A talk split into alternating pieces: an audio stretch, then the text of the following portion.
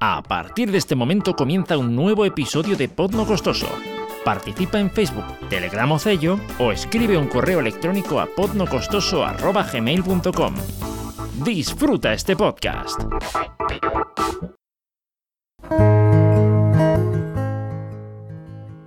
Hola, ¿qué tal?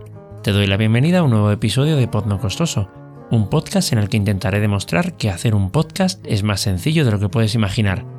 Soy Marcos, pero me puedes llamar Marcolino Style. Y bueno, desde la última vez que grabé ha pasado mucho. Espero que hayas pasado una muy feliz Navidad, un próspero año nuevo, que los reyes hayan venido cargados, etcétera, etcétera, etcétera. Sí que ha pasado tiempo, ¿eh? Eh, pero bueno, ahora toca hablar de bueno algo que se, algo que me habían pedido en el grupo de Telegram que, hablara eh, es sobre la normalización. La normalización en cuanto a la sonoridad. La normalización del audio teniendo en cuenta la sonoridad. Bien, ¿qué, ¿qué es esto de normalizar según la sonoridad? Pues bueno, básicamente quiere decir que nosotros tenemos que, tenemos que poner eh, el audio o, asegurarnos de que nuestro audio, nuestros episodios, por ejemplo, en un podcast, vayan a sonar al mismo nivel. O que, bueno, si todos cumplen con un estándar, con unas normas, pues que entre un podcast y otro, pues eh, el usuario final no tenga que estar subiendo y bajando el volumen para enterarse de qué va la cosa. Y siguiendo estos pasos, pues unos pasos que voy a dar a continuación, o casi a continuación, pues llegaremos a obtener esos, esos resultados. Para explicar la problemática que hay detrás de todo esto, me gustaría enseñarte un audio, bueno, más bien tres, para que te dieras cuenta, para que te des cuenta de, cómo está la cosa.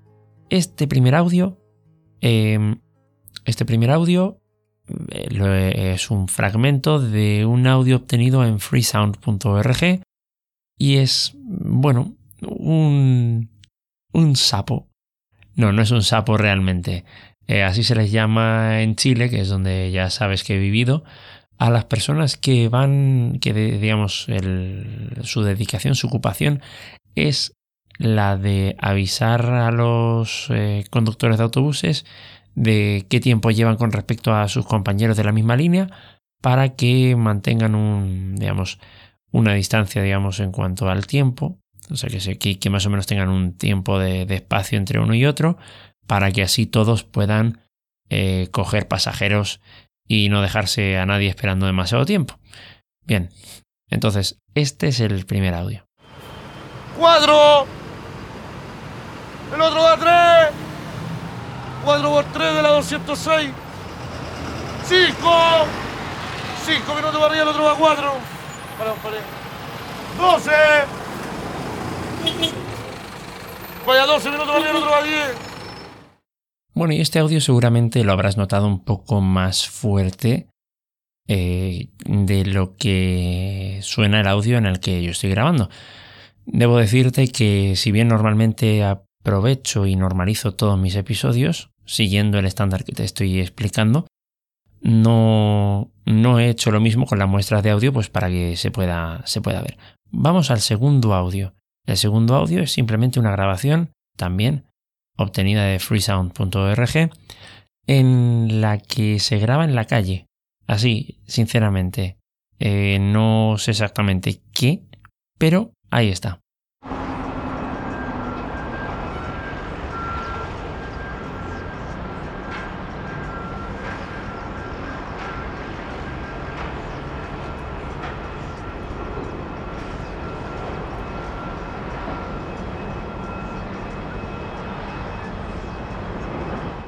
Bueno, ya te has dado cuenta de que este audio pues suena un pelín más bajo, tiene, da esa sensación. Y ahora pues paso a enseñarte el tercer audio. Este audio lo ha proporcionado Fabri, que es un participante del grupo de Pod No Costoso, y aprovecho pues para que, para que lo escuches. Y ya digo, esto es una muestra que, hizo él eh, con su teléfono móvil y la hizo en la calle. Entonces ahí va.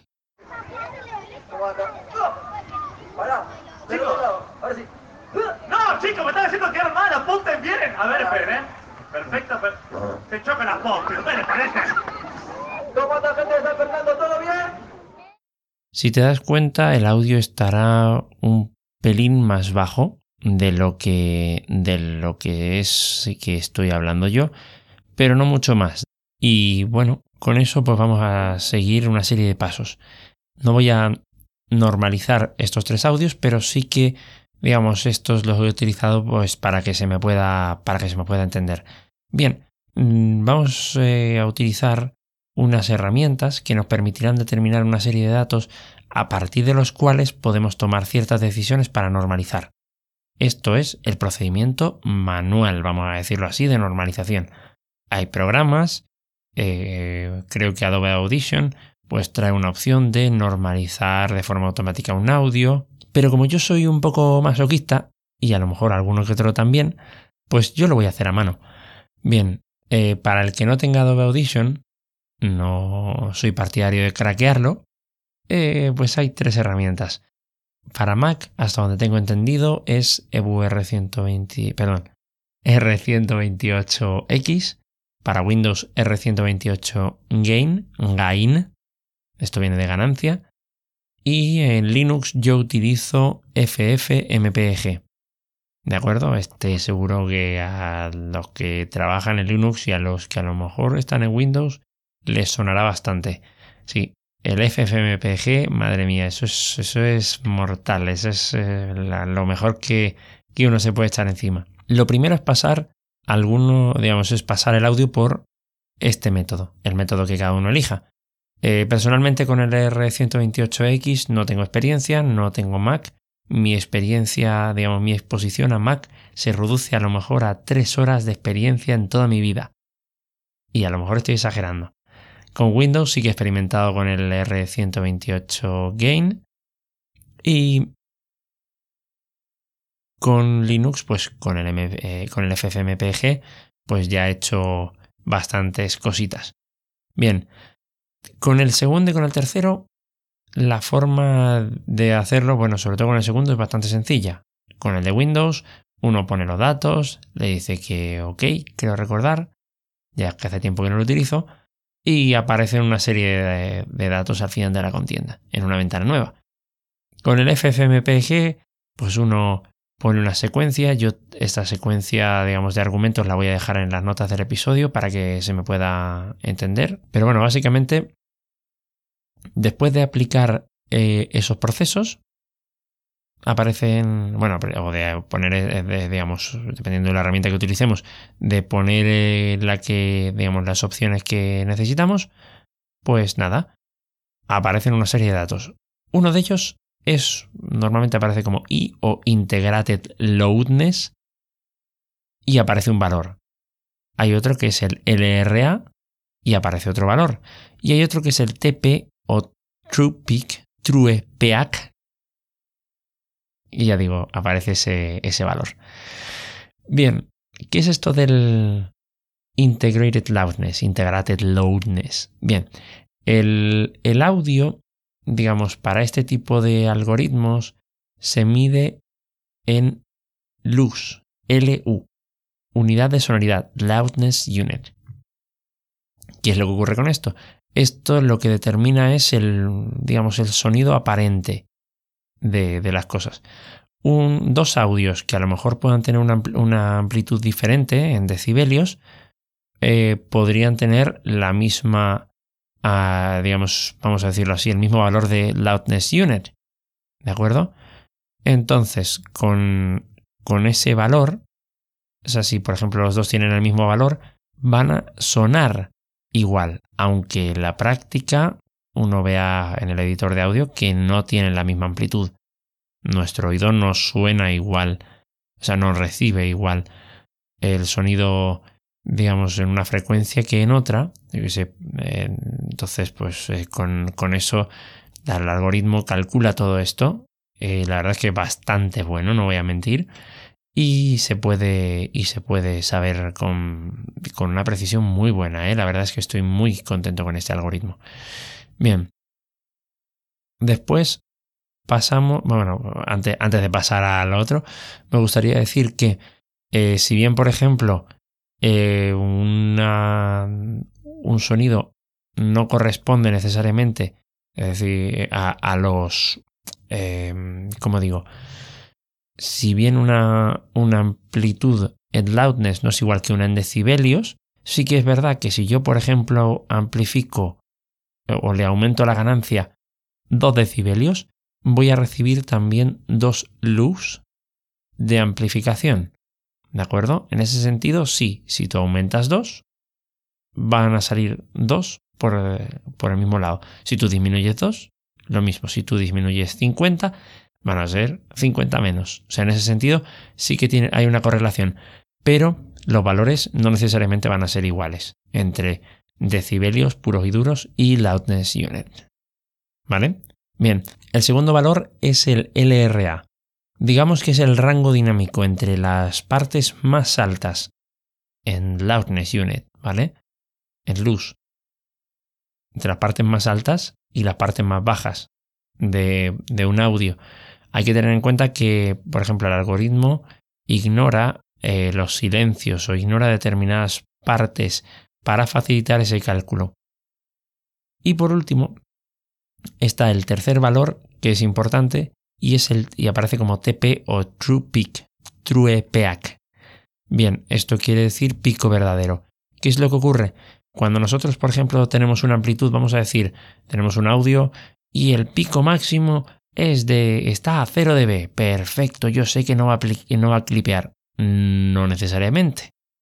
Eh, sin entrar en detalles, en la práctica ese audio puede eh, subir por encima de cero. A lo mejor estamos hablando de, pues yo que sé, a lo mejor eh, un decibelio, dos decibelios, no será la gran cosa para una, para una mesa de mezclas, para una interfaz profesional o semiprofesional, pues no va a suponer un problema. Está perfectamente preparada para eh, para hacer frente a cosas de estas, pero para un equipo de uso doméstico, para un equipo de consumo, eh, como que la cosa ya no es la misma.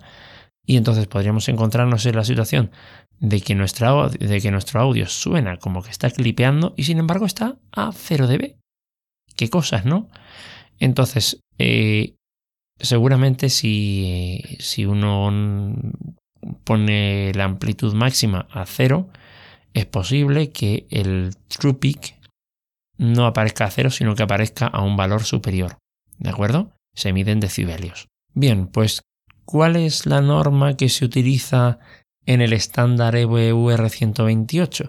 Bien, la norma dice que un audio para podcast, un audio de podcast, eh, o de vídeo, por ejemplo, para plataformas de tipo YouTube, etcétera, redes sociales, no puede superar los menos 16 luz, tiene que tener un LRA de máximo 7 y tiene que tener un true peak como máximo de menos un decibelio. Entonces, hay que cumplir con esos tres valores. La forma en la que yo lo hago, y esto insisto es de forma manual, es tomar como referencia el primer paso, es tomar el LRA lo que hago es eh, exportar el, proyecto final y me pongo a medir. Mido, me pone un LRA, vamos a decir, de 8. Bueno, he superado en 1.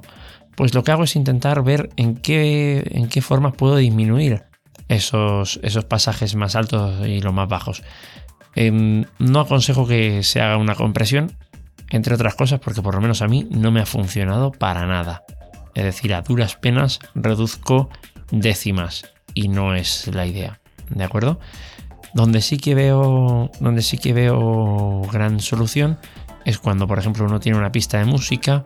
Pues que a lo mejor la pista de música esté más baja de lo que uno piensa. Eh, cositas de ese estilo. Pues uno puede a lo mejor subir la pista de música y ver si es que al final ha afectado o no. Si es que se ha reducido o no Mm, pues ir jugando con ese tipo de cosas. A lo mejor nos estamos acercando o alejando del micrófono y eso ya pues como que sí que genera sí que genera algún problema. Es decir, porque sí que se está subiendo y bajando el volumen y eso pues crea una diferencia, digamos, aumenta el rango dinámico. Si no se puede corregir eso con un compresor, se tendría que hacer subiendo y bajando la ganancia manualmente. Bien, cuando ya tenemos ese punto resuelto y está en 7 o menos, pasamos al siguiente, Integrated Loudness, ¿vale? La sonoridad integrada. Bien, con la sonoridad integrada, lo que vamos a hacer es lo siguiente. Si nosotros tenemos un audio a menos, eh, pues yo que voy a decir, a menos 20, pues tendríamos que subirle, amplificar o aumentar la ganancia, como se le quiera decir, 4 decibelios. Con eso ya conseguiremos que al exportar de nuevo, nuestro audio nos siga manteniendo ese LRA que teníamos originalmente y nos va a, y nos va a decir que tiene menos 16 loops. ¿Vale? Bueno, de hecho aparecerá como... Sí, creo que aparece como loops. LUFS. El FS viene de full scale. Vamos, no quiero calentar la cabeza, pero vamos, va a aparecer así seguramente. Bien, con, con esos dos valores ya ajustados, ahora nos queda el de True Peak, que es posible que se nos haya ido que se nos haya ido a freír espárragos. A lo mejor eh, se nos ha subido más de lo que pensábamos. A lo mejor incluso hasta estamos clipeando. Mm, ¿cómo corregimos eso? pues bien lo que haríamos sería pasar un limitador. En principio yo pasaría un limitador como mínimo a menos 2 decibelios ¿de acuerdo? que no haya nada que supere los menos 2 Bien, vuelvo a hacer exporto de nuevo, vuelvo a hacer la medición y si veo que, ya he llegado a menos uno o menos de TruePic, pues ya está, ya he conseguido, ya he conseguido lo que quería. Me aseguro de que el resto de valores está, está bien y con eso ya se termina la, la normalización, digamos, de forma manual. Yo estoy desarrollando un script, ¿de acuerdo? Para, eh, para Linux eh, no soy muy experto en estas cosas, ni mucho menos, simplemente es, digamos, lo estoy utilizando de, momento para mi propio uso, pero eh, pues está de aquella manera, o sea que vale para, pues yo qué sé, para momentos puntuales. Pero quizá con una manita de, digamos, un poco de, de hermoseándolo un poquito, pues a lo mejor hasta lo comparto y puede que valga, pues sobre todo para cualquiera que esté utilizando Linux y que quiera, pues eso, normalizar el audio de forma automática o al menos en mi caso semiautomática. Ya digo, no, no, no es que solucione excesivamente los problemas, pero sí que ayuda bastante. Y bueno, espero que con esta pequeña explicación se haya entendido bastante bien el concepto si no es así, pues déjamelo en las vías habituales de contacto. Y, nada, perdona por la voz. Eh, la verdad es que la tengo bastante fastidiada. Espero que no haya supuesto un problema. Y ya digo, nos vemos o nos oímos pronto. Hasta luego.